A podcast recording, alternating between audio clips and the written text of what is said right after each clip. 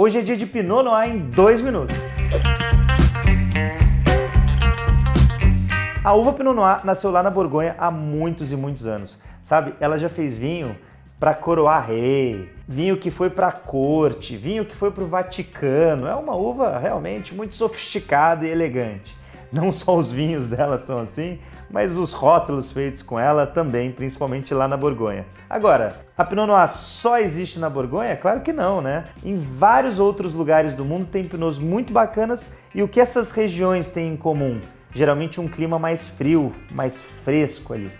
Então vamos lá, eu vou te citar alguns aqui que você vai encontrar bons pinots e geralmente num custo-benefício até melhor que o da Borgonha. Estados Unidos, região do Oregon, mais friazinha, mais lá para o norte dos Estados Unidos. Tem também pinot chileno, principalmente dos vales de Casablanca e Leida, são muito interessantes. Brasil faz bons pinots, aqui na região de São Joaquim, Santa Catarina e Campos de Cima da Serra, que fica no Rio Grande do Sul, são regiões bem altas, por isso tem o clima mais frio, são excelentes para Pinot Noir.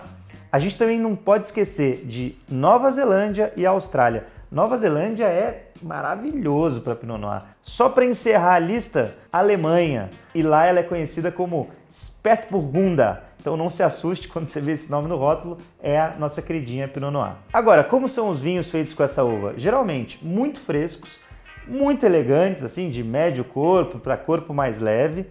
E os aromas trazem muito aquela questão de fruta silvestre, fruta vermelha, morango, framboesa. Quando o pinot é mais evoluído, aí sim, né, evoluído que eu digo de safra, né, um pinot que amadureceu bastante tempo na sua adega, aí sim ele vai começar a apresentar outros aromas de cogumelos, trufas, aromas um pouco mais terrosos, vamos dizer assim. Agora, o que a gente vai harmonizar com esse estilo de vinho? Que é leve, frutado e com acidez mais alta. Tem que ser prato leve também. Então a gente pode citar aí tábua de queijos, risoto de cogumelos e para fechar, carnes brancas. Um frango bem feito na churrasqueira ali temperado com ervas finas. Pô, com Pinot Noir fica demais. É isso, espero que você tenha gostado. Aqui foram só dois minutinhos, então agora você imagina o quanto você não vai aprender nos nossos cursos online. O link está aí na descrição, te espero em sala de aula, hein? Cheers!